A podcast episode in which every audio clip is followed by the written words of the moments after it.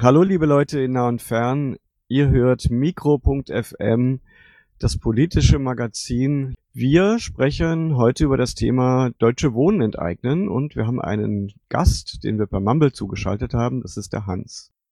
Ja, hallo Hans.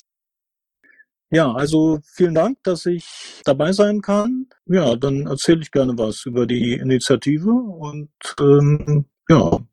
Also meine erste Frage ist, wie bist du überhaupt zu dieser äh, Initiative Deutsche Wohnen und Co. enteignen gekommen? Die ist ja, soweit ich das mitbekommen habe, hauptsächlich von Leuten aus Friedrichshain-Kreuzberg gestartet worden, aber du bist ja in Schöneberg aktiv.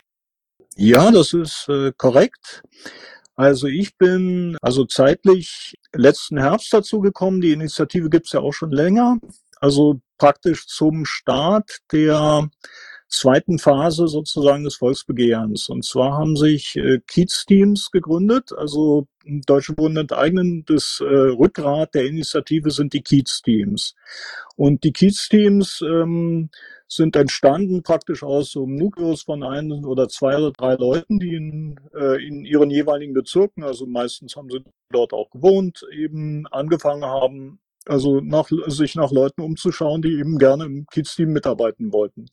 Ich kann jetzt gar nicht mehr genau sagen, also wie, auf welchen Kanälen das zu mir gekommen ist. Aber die Initiative war mir schon bekannt. Also ich habe das auch so beobachtet und als es dann eben kam, dann habe ich mich eben beteiligt. Und dann haben wir uns hier unter Corona-Bedingungen erstmal getroffen, hier in, vor Ort in der Dudenschenke. Das war ein kleines Lokal dann und sind dann aber auch sehr schnell auf digitale Kanäle gewechselt, also hauptsächlich Telegram und haben uns dann darüber organisiert. Also du bist zur zweiten Phase dazugekommen und hattest das vorher schon verfolgt. Was war für dich der Punkt zu sagen, so jetzt mache ich mit, jetzt also jetzt beobachte ich das nicht nur, jetzt werde ich aktiv? Das hat ein bisschen was damit zu tun, wie, hm, wie es um die eigene Situation bestellt ist. Also ich kann dazu zu mir sagen, also ich wohne mit Familie ähm, seit 16 Jahren in Schöneberg in einer Altbauwohnung, die vor einigen Jahren halt den Besitzer gewechselt hat. Ähm, das ist jetzt die Berggrün Holding und ich bin als Mieter praktisch aktiv geworden, als wir eine Mitteilung bekommen haben, die Wohnung wird umgewandelt. Und jetzt aktiv zu werden bei Deutsche Wohnen Co. enteignen, das hing dann, glaube ich, auch einfach damit zusammen, dass man da, ähm, also wir haben hier viele ähm, Schauplätze gehabt, sowas wie ähm, Betriebserhöhung, ziemlich komplizierte Materie, wenn man da was machen möchte. Äh, und bei, bei der Initiative ist es eben einfach so, dass man da endlich was tun konnte. Also etwas, was sozusagen eine ganz klare Zielrichtung hat. Und deswegen habe ich dann auch mitgemacht, habe ich mich entschlossen, dann auch aktiv mitzumachen. Auch deswegen, weil es klar war, dass unter Pandemiebedingungen das schwierig sein wird, den Volksentscheid tatsächlich durch und weil Deutsche Wohnen enteignen im Prinzip auch eine Art Sammlungsbewegung aller Mieterinitiativen hier in Berlin ist. Also es sind so viele daran beteiligt, ja, dass es klar ist, dass das übergreifend, ein übergreifendes Interesse darstellt. Bei dir ist es ja offenbar eine ganz konkrete Betroffenheit, die letztlich auch dazu geführt hat, wirklich zu sagen, okay, jetzt bin ich auch aktiv unterwegs. Würdest du sagen, dass eben auch eine Menge Leute mitmachen, die nicht aus einer konkreten Betroffenheit im Sinne von zum Beispiel Bedrohung durch Umwandlungen Wohneigentum von Wohneigentum oder durch äh, Luxussanierung oder so betroffen sind? Oder wie, wie würdest du das einschätzen, so von, von eurem Kiez-Team aus zum Beispiel? Hm, tatsächlich gibt's eine ganz ordentliche Mischung. Also äh, es gibt durchaus Leute, die haben eine Eigentumswohnung hier im Kiez und die sind trotzdem in der Initiative beteiligt. Das heißt, es ist nicht nur so, dass praktisch eine direkte Betroffenheit eben dazu führt, dass man sich beteiligt, könnte man so sagen. Also bei mir ist es so, dass die, ja, dass es eben, hm, ja, also die Beteiligung durch die Betroffenheit sozusagen, dass das aktiviert wurde, aber nee, wir haben da also durchaus eine Mischung. Mhm. Gab es denn noch intern Klärungsbedarf im Sinne von selber Argumente, die vielleicht gegen die Initiative sprechen würden, die gegen das Volksbegehren oder den Volksentscheid sprechen würden, auszuräumen? Oder war von Anfang an klar so, dass äh, wir ziehen das jetzt äh, gemeinsam durch?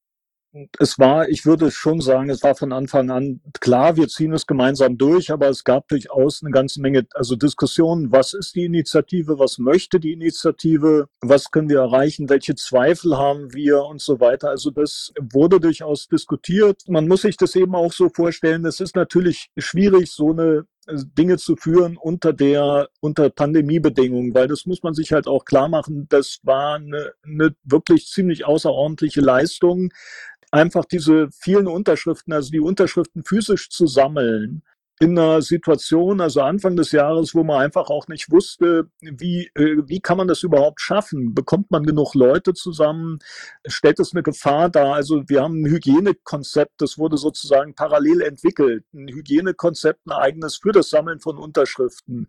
Man konnte die Unterschriften quasi nur im öffentlichen Raum äh, sammeln, man konnte keine Versammlungen abhalten, man konnte keine Versammlungen aufsuchen und so weiter. Aber das hat eben auch eine gewisse eigene Dynamik dann erzeugt und ich muss auch sagen, das hat man also äh, hat man auch als Beteiligter irgendwie genossen, weil man dann eben tatsächlich zu sechs oder sieben Leuten mit den charakteristischen Westen sich dann an irgendeinem Ort aufgestellt hat und dann eben dort physisch mit so einem Klemmbrett äh, Unterschriften gesammelt hat. Das hat auch ja, das hat auch so eine Eigendynamik entfaltet, dass man da quasi dann jedes Wochenende mehr oder minder unterwegs war, auch unter der Woche. Ne? Also da, also wir haben sogar eine App, die ist auch nach wie vor im Gebrauch, worüber so eine Sachen dann eben organisiert wurden, also Sammelaktionen etc. Also es ist euch gelungen, aus der Not eine Tugend zu machen, so ungefähr, ja? Ja, kann man so sagen. Also es hat äh, einfach sehr gut eine dezentrale, sagen wir mal, so eine Art dezentrale Organisation, die, die hat irgendwie gut funktioniert. Natürlich gibt's auch bei, äh, bei DWE eine zentrale Leitung in dem Sinne, aber die, ähm, also es, es gibt eben eine Struktur, die relativ locker ist in gewisser Weise der Organisationsgrad, der war schon ziemlich erstaunlich. Also das hat schon, ähm, also wir haben uns praktisch von, ich glaube, ab letzten Herbst von ungefähr zehn Mitgliedern auf ungefähr so 100 bis 150 oder glaube ich sogar 190 Beteiligte in diesen Kiez-Teams gesteigert. Wobei man aber auch sagen muss, dass nicht alle aktiv sind. Also das merkt man also sowohl den, äh, also in den Kanälen auf Telegram, aber eben auch bei den Kiez-Team-Treffen, die es immer so ein bis zweimal die Woche gibt. Ja, du hast eben von davon gesprochen, dass hier und da auch Zweifel aufgekommen sind und einer der Gründe, warum Elektra und ich uns entschlossen haben, dass wir deutsche Wohnen und Co. enteignen und zum Sendethema hier dieser Sendung von Mikro FM machen, ähm, war auch mit rauszukriegen, was sind eigentlich so die typischen Argumente oder die typischen Zweifel gegen diese Initiative und was sind schlüssige, gute Gegenargumente? Was war denn so ein Zweifel, der dir innerhalb eures Kiez-Teams begegnet ist oder vielleicht sogar häufiger begegnet ist? muss gestehen, dass innerhalb des Kiez-Teams, da ging es jetzt eher darum, können wir genügend äh, Leute mobilisieren, ich denke, dass was ein starker Zweifel sein könnte, jetzt hier ist eben die Unterstützung oder die Umsetzung äh, durch die Politik, dass äh, selbst wenn man jetzt den Volksentscheid auf den Weg gebracht hat, dass das eben äh, verbindlich dann, also für den Senat und für die Politik eben, äh, also sich so gestaltet, dass sich das dann in verbindliche Politik umsetzen lässt. Aber äh, das kann also angesichts politischen Lage hier, also der, oder der, also der politischen Landschaft in Berlin, also mit der SPD Spitzenkandidatin Giffey, die ganz klar sagt, also sie unterstützt die Enteignung auf gar keinen Fall. Ähm, das ist natürlich ähm, also eine Hypothek, äh, was man eben auch als demokratische Partei erstmal bringen muss, wenn man eben mit einer Initiative zu tun hat, die jetzt also ähm, mal äh, unter erschwerten Bedingungen 375.000 Unterschriften ungefähr gesammelt hat. Ähm, das muss man sich dann erstmal klar machen. Das ist natürlich äh, eine Schwierigkeit, die äh, also die reichlich dämpfend wirkt, ja. Also es ist ja so, wenn ich richtig informiert bin, dass von den im Abgeordnetenhaus vertretenen Parteien, also über die eine brauchen wir gar nicht reden, äh, aber dass von den anderen Parteien die CDU natürlich ganz klar dagegen ist, die FDP auch. Die SPD hatte irgendwann einen Parteitag, wo sie sich mit knapper Mehrheit gegen dieses, äh, gegen diese Initiative entschieden hat, was jetzt offenbar die offizielle Parteilinie ist. Die Grünen sind so, na ja, ja und nein. Und die einzige Partei, die im Abgeordnetenhaus das deutlich klar unterstützt, ist die Linke. Sehe ich das richtig? Ja, das ist korrekt würde ich sagen. Sehe ich auch so, ja. Und ähm, beziehungsweise ja, genau so ist es. Ähm, bei den Grünen ist es ähm, tatsächlich auch so, dass die das dann eher als Mittel zum Zweck sehen und die Unterstützung nicht äh, komplett da ist. Ein Teil der SPD gibt durchaus äh, Zustimmung, aber es ist eben die Frage, wie die Gesamtpartei das dann eben umsetzt oder sieht die SPD ist ja eigentlich immer noch sehr stark eigentlich in den Bezirken äh, vertreten, beziehungsweise die hat so eine so eine Parteikultur, dass sie eben ganz stark aus diesen Ortsvereinen heraus äh, mhm. äh, arbeitet. Gibt's denn da auf dieser kommunalen Ebene, weil ihr ja auch in Kiezteams unterwegs seid, gibt's denn da zum Beispiel Verbindungen zu Leuten, die auch in der SPD organisiert sind? Ich, ich muss gestehen, also ich gebe es im Kiez-Team ist mir noch niemand begegnet, der äh, klar gesagt hat, ich habe die und die politische Ausrichtung. Das gilt sogar so für Leute, die eben jetzt sagen würden, also sie würden nicht mal sagen, ja, das ist eine linke Veranstaltung. Das ist nicht unbedingt so. Ähm, das steht auch uns überhaupt nicht im Vordergrund. Du kannst also die, das wird sozusagen nicht, nicht nachgefragt, also wen bist du, so eher SPD-Wähler oder Grünen-Wähler oder sonst wie. Das steht überhaupt nicht im Vordergrund. Ich würde das auch, also um die Frage zu beantworten, wir haben also keine, äh, keine Verbindung zu Leuten, die jetzt speziell der SPD nahestehen oder so. Wir könnten jetzt nur sagen, dass eben also wir begegnen Leuten von der SPD oder sind welchen begegnet eben einfach auf der Straße. Ich glaube, das ist hier ein Kandidat, der Herr Biel, der hatte ähm, durchaus ziemlich lange Diskussionen geführt hier mit ähm, Sammlern und Sammlerinnen, ähm, die hier vor der Kaiser Wilhelm standen, ja. Aber ansonsten sind die nicht weiter in Erscheinung getreten. Okay. Das klingt ja erstmal, klingt es auf einem, also für mich klingt das erstmal sehr sympathisch, dass ihr da so eine, in Anführungszeichen, sachliche Ebene habt, äh, die solche möglichen Differenzen eigentlich in den Hintergrund stellt und ähm, und die wirklich einfach an dieser Sachfrage, äh, wie läuft hier Mietenpolitik, äh, orientiert ist. Ja.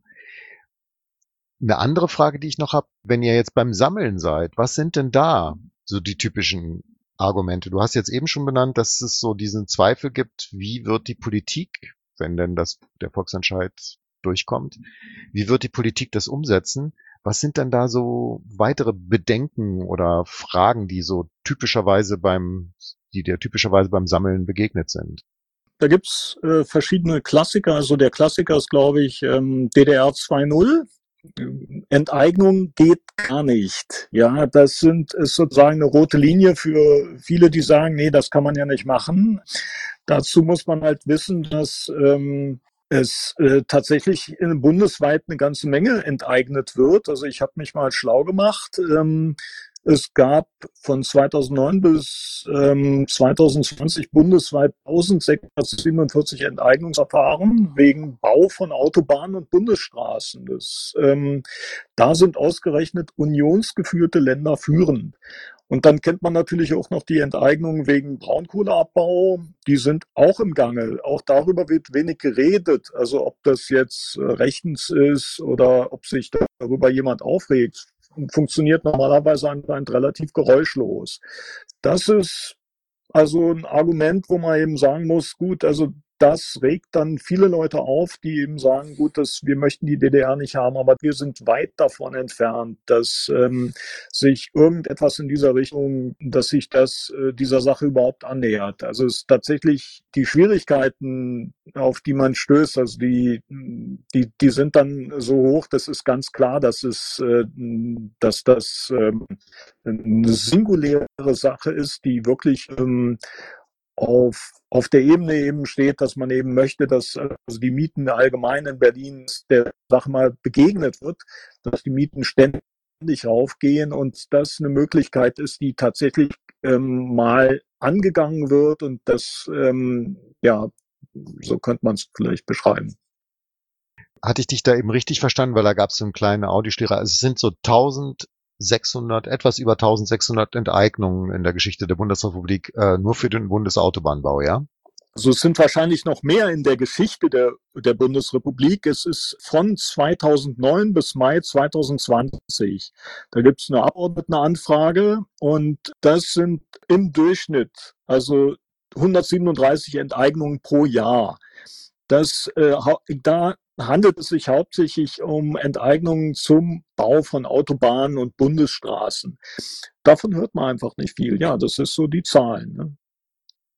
Naja, und für Braunkohlereviere werden auch Dörfer abgebaggert, äh, eigentlich äh, Kirchen und so weiter. Aber wir müssen jetzt nicht so tun, als wüssten wir nicht, dass die C-Parteien Politik machen für Leute, die auf dem Wohnungsmarkt Geld verdienen. Da gibt's äh, ganz klar eine Interessenvertretung und natürlich Interessenskonflikte. Ja, es gab doch diese in Berlin doch auch noch diese eine Großspende von einem dieser ähm, von einem Immobilien, also einem privaten Immobilienunternehmen, also jetzt nicht eine Holding oder so, die äh, die irgendwie eine, ich glaube, so Richtung Millionenspende oder so an die CDU gemacht haben, an die Berliner CDU, war das nicht so? Ich kenne jetzt, also da kenne ich mich nicht gut genug aus, muss ich sagen, um dazu jetzt was sagen zu können, aber das ging auch bei uns rum. Also eine, eine Spende von einer beratenden Firma, die ja, die war also auch, war neulich im Gespräch. Also dass, ne, dass diese Parteien, also, also die Union oder die FDP eben ganz direkt ähm, von Immobilienfirmen eben äh, Spenden erhalten, ja, das ist korrekt, denke ich. Hm. Ja, und außerdem ist es ja so, dass das bislang eher umgekehrt gegangen ist, nämlich Berlin hat seit dem Mauerfall etwa 310.000 Sozialwohnungen verkauft. Ja, wobei ich würde noch gerne noch mal kurz auf dieses äh, Enteignung für ähm, Autobahnen oder Braunkohle hingehen. Wie wird denn üblicherweise äh, der Wert bei diesen Enteignungen taxiert? Weil das ist ja, es gibt ja dann immer eine Entschädigung für diese Enteignung. Wird da der Verkehrswert zugrunde gelegt oder sind das andere Kriterien? Weißt du das? Das weiß ich leider nicht, ähm, wie die Werte sind, aber es ist auch ein, also ein gutes Stichwort. Also Stichwort Finanzen, also wie wird äh, praktisch jetzt die Enteignung als solche für ähm, also der der Werte, also der Wohnungen, die eben in Gemeineigentum überführt werden sollen, werden diese Werte eingeschätzt. Das ist auch ein ziemlich wichtiges Thema jetzt beim Volksentscheid. Na, das geschieht nach dem Verkehrswert. Da hat äh, Johannes schon den richtigen Ausdruck genannt. Wobei es ja von der äh, Initiative Deutsche Wohnen und Co. enteignen äh, durchaus Vorschläge gibt, wie auch unterhalb des Verkehrswertes enteignet werden kann. Ist das so zum Beispiel so eine der Argumente, die in den Diskussionen beim Sammeln auch wieder aufgetreten sind?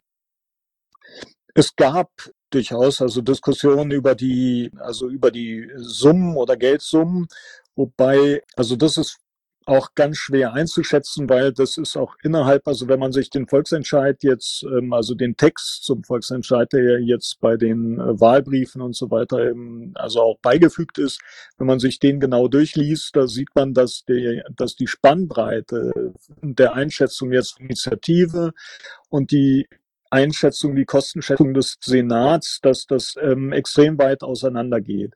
Man muss sich aber halt auch klar machen, dass also die Entschädigung und gibt es auch, ähm, dass es einfach eine Frage des politischen Willens ist. Natürlich kann man, also der Verkehrswert ist sozusagen nicht, ähm, äh, also das äh, sind alles Dinge, die man diskutieren kann und man muss sich eben klar machen, dass man mit, mit Unternehmen zu tun hat, also mit der Deutschen Wohnen oder mit Vonovia, die in dieser Pandemie keine Verluste gemacht haben, sondern noch Gewinne. Also das heißt, man kann, also es gibt ja verschiedene Finanzierungsmodelle, ähm, also von der Initiative, die günstig das faire Mietenmodell, das würde acht Milliarden Euro vorsehen. Und äh, das unterscheidet sich sehr stark von der Obergrenze des Senats von 36 Milliarden Euro Marktwert.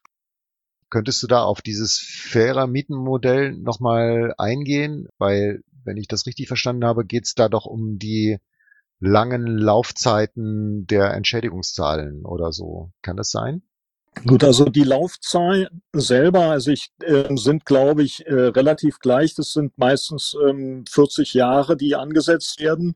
Also es ist erstmal so, dass das faire Mietenmodell, das basiert sozusagen darauf, dass eben äh, gesagt wird, also diese umzuwandelnden Wohnungen oder zu vergesellschaftenden Wohnungen sollen abbezahlt werden, indem die Netto-Kaltmiete auf 30 Prozent der Einkommensgrenze der, des Einkommens von Menschen, die an der Armutsgrenze leben, festgelegt wird.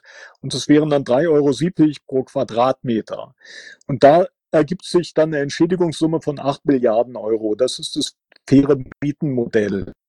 Und ähm, wenn man also mit entsprechender, das ist natürlich die Frage, ob sowas standhält, aber das war die, das erste oder sagen wir mal die Idee der Initiative eben über die Mieten eine Entschädigungssumme festzulegen, die dann also aus den Mietzahlungen über einen bestimmten Zeitraum bezahlbar bleibt. Und natürlich, die Laufzeit spielt da auch eine Rolle. Ja, also wenn es äh, nicht über 40 Jahre dann abbezahlt werden kann, dann verlängert man halt die Laufzeit. Also rein das wäre theoretisch möglich. Also ich bin keine Juristin, überhaupt nicht.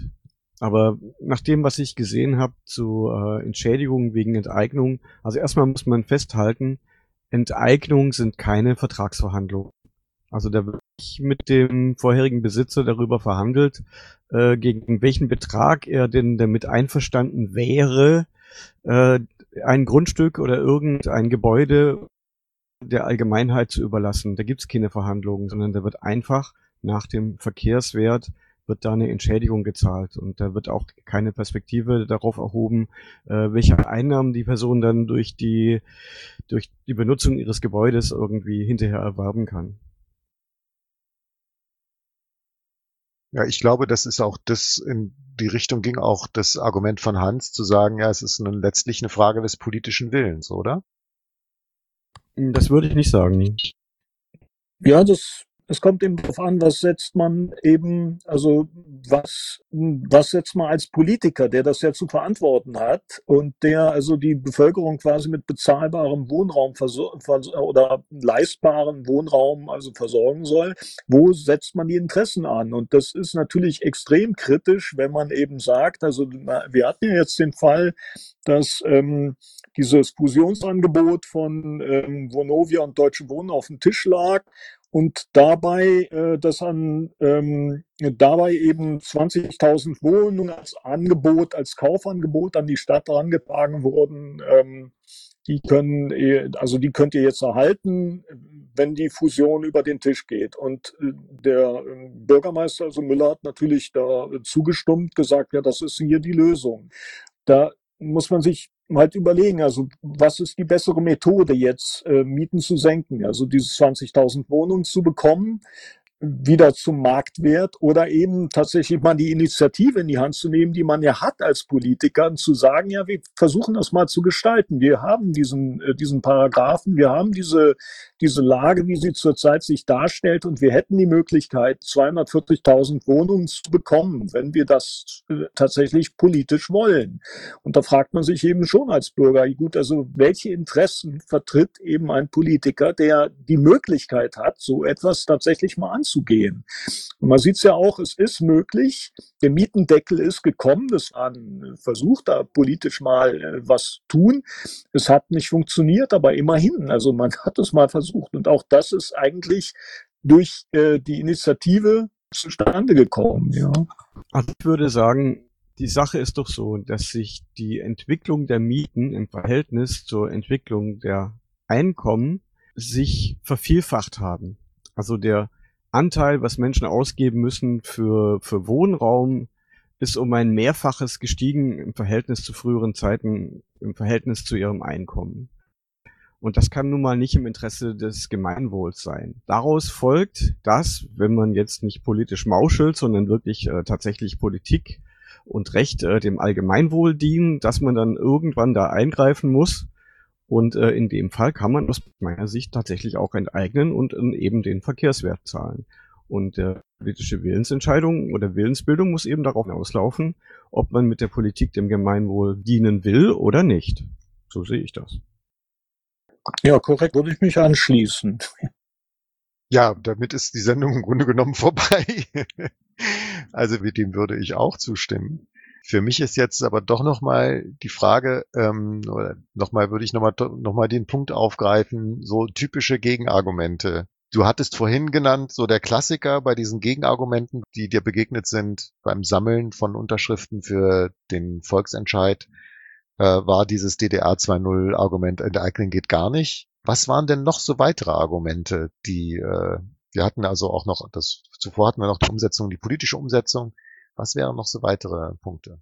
Also denke ich ganz klar, die finanzielle Machbarkeit und noch der Punkt, dadurch ergibt sich keine einzige neue Wohnung. Also das äh, Wohnungsproblem wird so, dadurch sozusagen nicht angegangen und nicht gelöst. Das ist natürlich nicht das, wofür die Initiative steht. Ähm, und auf der anderen Seite hat er durchaus die einfache Antwort darauf es wird gebaut, aber was wird gebaut? Wer kann sich die Wohnungen, die dort gebaut werden, wer kann die sich tatsächlich leisten? Also wer von normalen Berliner Durchschnittsmietern kann sich einen Quadratmeterpreis bei Neuvermietungen von was weiß ich, ich glaube 12 Euro oder 16 Euro pro Quadratmeter leisten. Und das ist ein äh, Problem, da kannst du eigentlich nicht sagen. 12, 12 Euro netto kalt, ne? Darüber reden wir jetzt gerade. Wahrscheinlich. Also ich kenne die Zahlen nicht genau. Ich weiß nur, dass die Zahlen einfach exorbitant hoch sind. Also wenn du was Neues mieten möchtest, äh, ich kenne niemanden, der sozusagen dann sagen würde, also man würde einfach das Doppelte, deswegen zieht ja auch kein Mensch mehr um. Also meine Mutter wohnt in einer Wohnung, die ist viel zu groß für sie. Sie könnte in keine kleinere bezahlbare Wohnung ziehen. Das geht nicht.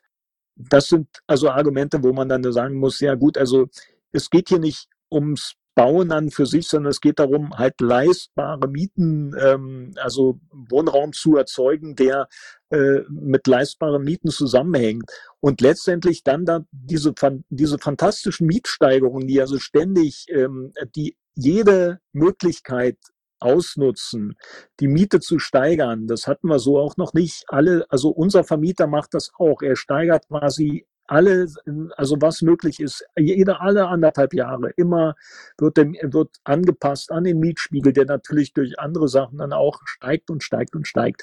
Und äh, also die Initiative, die soll das eben dafür sorgen, dass eben diese Mieten dann eben gedeckelt werden in gewisser Weise. Also dadurch, dass sie in Gemeinwohl, also in, in Gemeineigentum eben wieder, also eine große Anzahl von Wohnungen in Gemeineigentum überführt wird. Das ist ja so, dass das Angebot natürlich auch den Preis regelt. Ne? Es gibt ein Überangebot, sinkt natürlich auch der Preis. Von daher ist es Augenwischerei, wenn Leute, die durch diese exorbitant hohen Mieten sehr viel Geld verdienen, wenn die behaupten, sie wären ja gerne bereit, die Mieten zu senken, indem einfach mehr Wohnungen gebaut werden. Das sind ja wirklich Ammärchen. Ja, das ist einfach nur lächerlich. Und dazu kommt, dass die Deutsche Wohnen, seit sie ähm, das von dem Sarrazin-Senat, äh, also wo wo bereit dann den Winke-Onkel gemacht hat und de facto hat Sarrazin regiert, ähm, also als damals diese in, in Größenordnung eben Landeseigentum verscherbelt wurde für lachhafte Beträge, ähm, oftmals. weit unter dem Verkehrswert, also jedenfalls als da eben weiß ich nicht, die GAGFA äh, oder DWB, äh, also große landeseigene Unternehmen eigentlich komplett irgendwie äh, unter die Räder gekommen sind, bei diesen Aktionen hat ja die Deutsche Wohnen massiv zugeschlagen. Die haben ja vor allen Dingen dann auch in Berlin auch mit dem Argument, sie nehmen jetzt denkmalgeschützte Gebäude, haben sie es nochmal billiger gekriegt und haben aber seitdem in Berlin keine einzige neue Wohnung gebaut. Und das sind jetzt auch schon fast 20 Jahre. Ja, wir müssen doch einfach mal über die, die Nutznieße und den, den Zielkonflikt bei dieser Sache müssen wir einfach mal drüber reden. Also durch die exorbitant hohen Mieten steigen die Gebäude- und Grundstückspreise. So, Punkt. Würden jetzt die Mieten sinken, würden auch die Gebäude- und Grundstückspreise sinken müssen. Aber alle Welt ist sich klar darüber, dass die, die finanziellen Systeme, da könnte man jetzt noch viel weiter ausholen, dass wenn man jetzt sehr viel Geld besitzt, riskiert man, dass man eines Tages, ja, das, das Geld den Wert verliert und deswegen investiert man eben in konkretes Betongold und hohe Mietpreise, hohe Grundstückspreise bedingen sich gegenseitig. Und da ist ganz klar irgendwie auf wessen Seite da die Leute stehen, die äh, günstig und bezahlbaren Wohnraum haben wollen und die, die davon profitieren, dass es eben genau umgekehrt ist. Und wer da nun die politisch diese Leute vertritt und wer da am meisten Einfluss auf die Politiker und Politikerinnen und gewisse Parteien haben, dass genau dieser Zustand immer so weitergeht. Also. Na, ich finde da noch einen weiteren Punkt eben ist, also der, den, also den ich in dieser Initiative auch sehr sympathisch finde, ist, dass eben, wenn wirklich der Volksentscheid durchkommt und auch umgesetzt wird, ähm, genau diese, diese Spekulationsspirale mindestens mal unterbrochen wird, wenn nicht sogar eine gegenläufige Richtung annehmen kann. Und ähm, damit eben dieses Geschäftsmodell, dem diese Wohnkonzerne da folgen, die ähm, im Grunde genommen, die jetzt eben mit Wohnungen spekulieren, die könnten genauso gut mit äh, Gold oder Bitcoins rumspekulieren, ähm, aber sie gehen eben auf Wohnungen und machen da ihre ihre ihre Gewinne, dass die, dass deren Geschäftsmodell dann empfindlich gestört würde das, denke ich, ist auch ein, ein, ein, wichtiger Aspekt dieses Volksentscheides, dass er nämlich eine bestimmte Richtung äh, der weiteren Wohnungspolitik vorgibt. Ich glaube, das ist auch in der Initiative selber immer wieder angesprochen, oder? Ja, also der sagen wir mal, wenn man es jetzt finanztechnisch aus, äh, ja, der disruptive Charakter der Initiative sozusagen, ja, also ich denke, das ist ein, ja klar, das ist ein wichtiger Faktor. Also in dem Sinne, deswegen, also der steckt ja auch schon im Namen. Also Deutsche Wohnen Co. enteignen. Enteignen ist das Wort, was sozusagen dann am meisten gefürchtet wird. Man könnte die, die, die Initiative selber, wenn man es nüchtern sieht, könnte die einen ganz äh, nüchternen Namen haben. Ja, ver, also Vergesellschaftung, ähm, äh, großer Wohnungsbaukonzern oder so ähnlich. Aber das ist natürlich ist dieser, ähm, also ist das Wort enteignen also auch wirklich mit Bedacht gewählt, was eben wirklich äh, wieder den Stachel löckt sozusagen und auch ganz klar sagt, nee, wir wollen keine Investoren, die dort, die eben genau das Gegenteil von dem machen, was eben für äh, Mieter oder für Leute mit einem mittleren Einkommen überhaupt irgendwie oder niedrigeren Einkommen überhaupt zuträglich ist. Naja, die Zielsetzung ist doch, dass man das System, was heiß läuft, nicht reformiert und dass es dann so dann mit einer langsameren Geschwindigkeit dann weiter heiß läuft.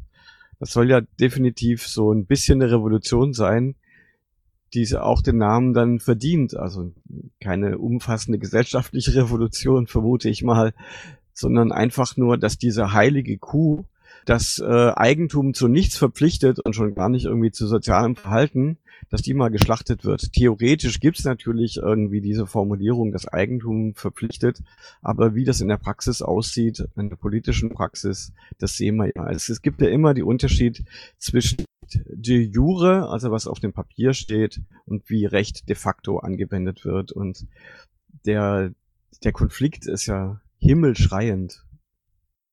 Ja, korrekt. Entschuldigt, dass ich immer so apodiktische Sätze formuliere.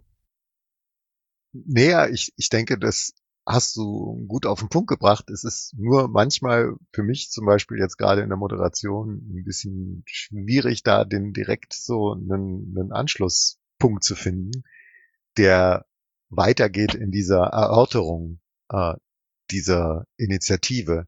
Es gibt ja schon eine Menge Effekte, die entstanden sind. Äh, du sprachst, äh, Hans, eben von dem Stachel, der gelöckt wurde, äh, in dem das Wort enteignen mit ins Spiel gebracht wurde. Das hat eine Menge Akteure aufgeschreckt, vor allen Dingen Akteure, die möglicherweise von dieser Enteignung betroffen wären oder deren Handlanger sozusagen. Und da gab es ja dann zum Beispiel diese Initiative mit dem Mietendeckel. Jetzt gibt es eine Bundesratsinitiative, die das Land Berlin macht. Plötzlich fängt die Vonovia an, äh, ganz großzügig 20.000 Wohnungen dem Land Berlin zu geben. Wie ist da deine Erfahrung auf der Straße, Hans? Äh, sind diese Art von Nebelkerzen, so möchte ich es mal gerne benennen, äh, sind diese Art von Nebelkerzen wirksam oder lassen sich die Leute davon nicht täuschen? Was ist da deine Erfahrung auf der Straße beim Sammeln von Unterschriften gewesen? Also ich würde eher dazu neigen, also lassen sich von neben Nebelkerzen nicht täuschen. Also die Leute, die, ähm, die überhaupt Interesse haben daran, äh, dann also zu unterschreiben oder zu sagen, ja gut, also wir machen es trotzdem. Das, ja, würde ich mal so sagen ist ja ganz klar, dass zur, zur Abwehr des Interessenverlusts äh, da Reformchen und äh, Glasperlen angeboten werden, um äh, der ganzen Bewegung ihr Momentum zu entziehen. Aber je, je größer das Momentum der Bewegung wird, äh, desto größer müssen die Zugeständnisse werden, die die andere Seite äh, machen muss, um das noch irgendwie einzuhegen und einbremsen zu können. Aber dass eben genau das die Zielsetzung ist, das sollten sich die Leute auch, ja, sollten, sie sollten sich darüber klar sein, dass dass darum geht und äh, dass man da äh, zum Beispiel nicht auf Frau Giffey hören sollte. Äh, das ist ja auch klar. Ja, also das finde ich auch eine der schwierigsten Themen, also die Haltung der SPD, also die persönlich überhaupt nicht, also das kann man einfach nicht verstehen. Das, muss ja auch sagen, also ich, meine Mutter ist äh, SPD-Mitglied. Sie ist also neulich äh, von einer Äußerung, also von äh, Franziska Giffey so erschreckt gewesen, dass sie meinte, ja, sie tritt jetzt aus. Nee. Also sie äh, wollte tatsächlich jetzt aus der SPD austreten, nachdem sie ist 83 und ich weiß nicht, sie ist also viele lange Jahre schon SPD-Mitglied, aber ich kann es nur begrüßen. Also ich möchte keine Bürgermeisterin haben, die ähm, also wie die Franziska Giffey, die sich äh, also so positioniert, das kann nichts Gutes werden. Ja, also lasst uns jetzt nicht über die Ehrlichkeit äh, von Frau Giffey und ihres Ehegatten reden. Ja, vielleicht meint sie das aber auch gar nicht so ehrlich mit dem, mit dem die Initiative nicht unterstützen. Das könnte es ja auch sein. Vielleicht ist das alles nur noch Larifari. Ich weiß es ja nicht. Das war jetzt ironisch gemeint. Ja. Äh, okay.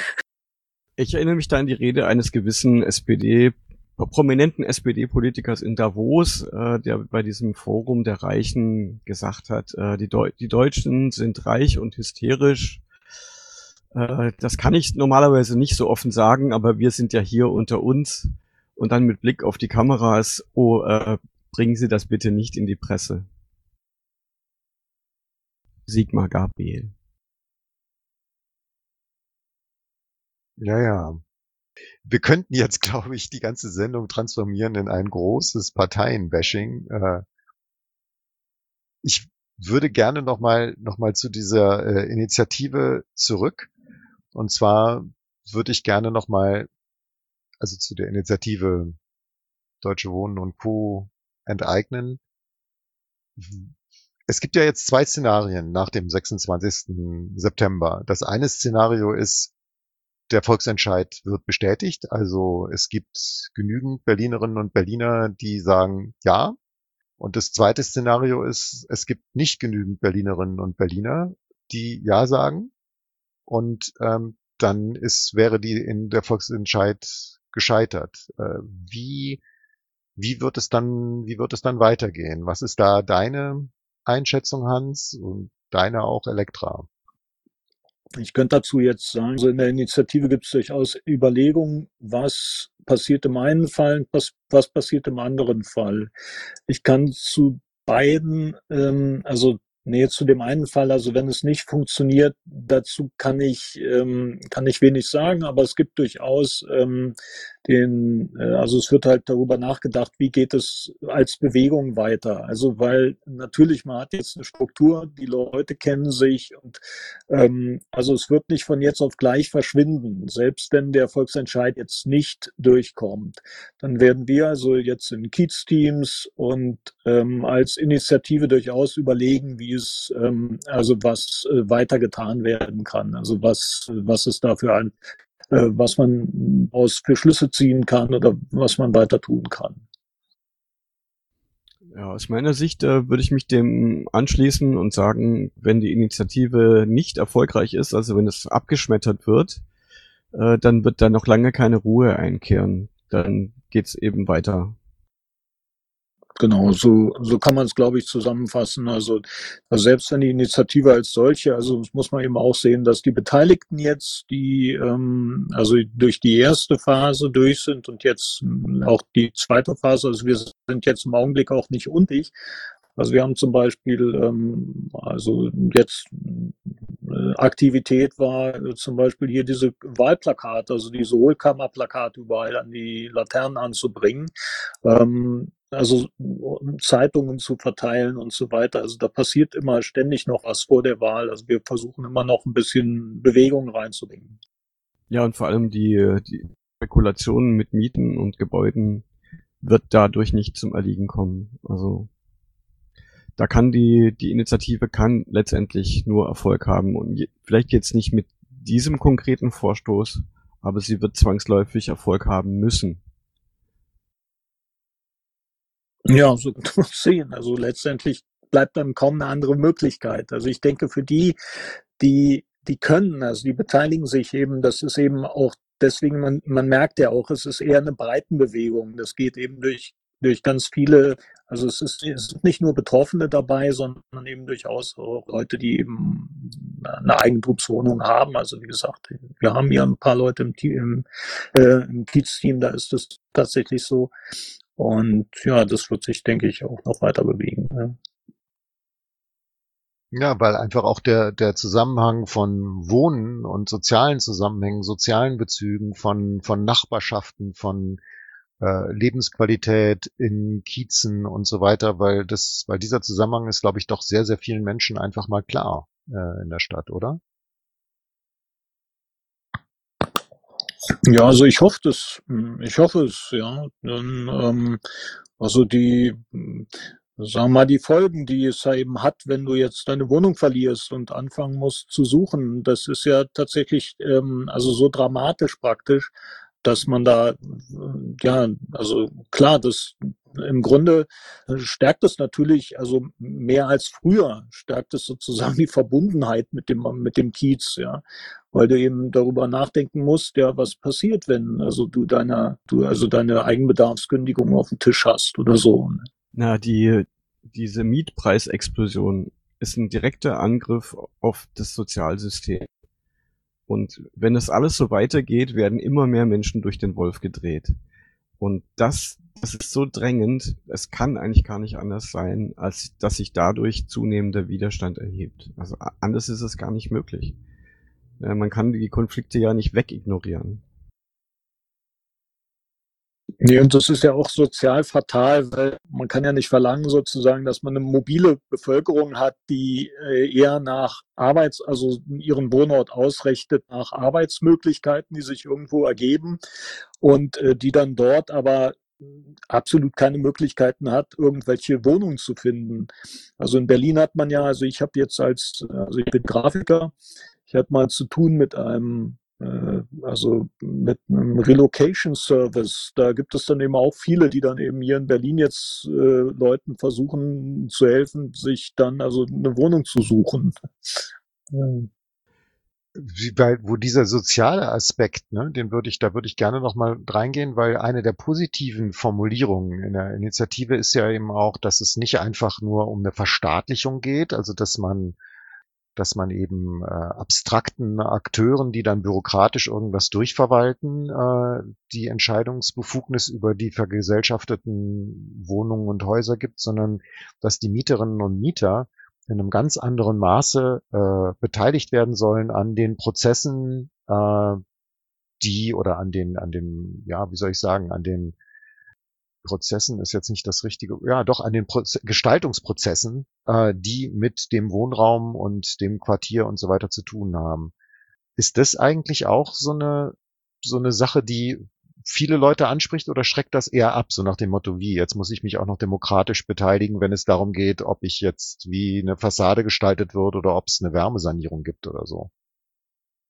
Ich denke, es ist ein wichtiger Aspekt. Es kommt jetzt nicht unbedingt jetzt bei, bei Gesprächen jetzt auf der Straße kam es jetzt, ist es äh, nicht unbedingt das wichtigste Thema, aber es ist ganz klar, ähm, ja, also ganz wichtig, dass man eben sagt, ja gut, also die Initiative hat die Absicht, die ähm, eine Gesellschaft also eine Anstalt öffentlichen Rechts äh, zu gründen, die dann praktisch diese Wohnungen verwaltet und auch die unter demokratischer Kontrolle steht. Also es gibt dann einen Verwaltungsrat mit Mietern und mit Beschäftigten und Senatsvertreterinnen und öffentliche Sitzungen und so weiter. Ich habe bisher nicht gehört, dass das irgendjemanden abgeschreckt hätte. Und wenn man jetzt auf der Straße dann Unterschriften gesammelt hat, war eben immer ganz gut, dass man ein Bild vor Augen äh, bringen konnte, sowas, ja, wir wollen sowas machen wie die BVG, also eine, eine Anstalt öffentlichen Rechts. Das lässt sich dann ganz gut erläutern. Da kam eigentlich selten irgendetwas so, na, das ist doch ähm, zu, zu mühselig oder so etwas. Ne? Ja gut, wir kommen langsam zum Ende der Sendung. Ähm, von Mikro FM, Mikro mit K für wie Danke fürs Einschalten und Zuhören. Ähm, Gibt es noch so einen wichtigen Punkt außer dem Appell am Sonntag, den 26. September mit Ja zu stimmen? Äh, ja, wichtiger Appell ist, bitte die Parteiprogramme genau angucken, genau überlegen, wer tut etwas für mich als Mieter nach der Wahl oder wie stellen sich ähm, also Parteiprogramme dar oder wie sieht's lokal aus in meinem Kiez? Wen möchte ich tatsächlich wählen und äh, wer äh, unterstützt ähm, äh, unterstützt wessen Interessen? Dass man also darüber sollte man tatsächlich ganz genau nachdenken, dass man nicht gegen seine eigenen Interessen stimmt. Das lernt man eben dann auch, denke ich, wenn man sich mit dieser Initiative befasst und sich einfach mit einer äh, versucht, sachorientiert damit auseinanderzusetzen, dann lernt man halt genau hinzugucken, wer hat was gesagt, von welchem, von welchem, also welcher Politiker hat was gesagt und mit was kann man rechnen, was sie dann später tun werden. Das sollte man im Hinterkopf behalten.